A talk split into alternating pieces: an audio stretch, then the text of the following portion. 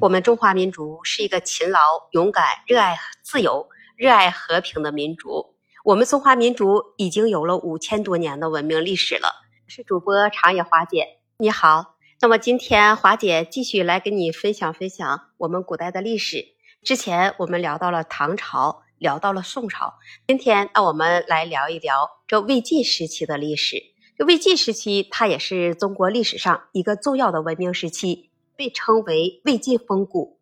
其实，在华夏五千年的历史，魏晋它是一个乱世，党争、起义、祸乱不断。这个时期的政权呢，更迭极为频繁，统治高压，战火连绵。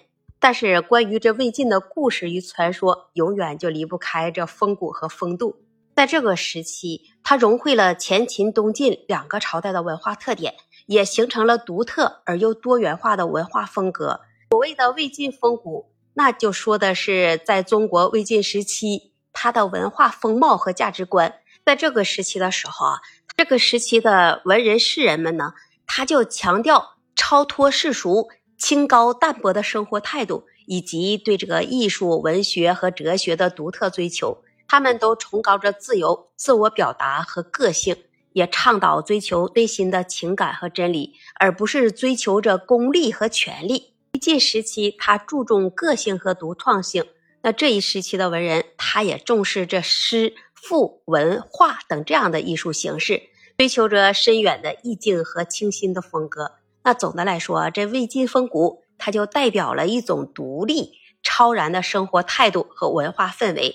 就比如说陶渊明，他笔下写的《桃源田居》，那诗句中他就写到：“采菊东篱下，悠然见南山。”这就直接就表达了自由自在、独立思考的态度。再比如说，朝魏时期竹林七贤，他们也是通过这清淡来规避已经成为这主流意识的形态之儒家思想，思想奔放而清丽，在享受优渥生活的同时，又不受道德礼法的约束。他们的一些言行特点就被称作为魏晋风骨，而魏晋风骨的美，那也是独一无二的。为什么说有着独一无二的美呢？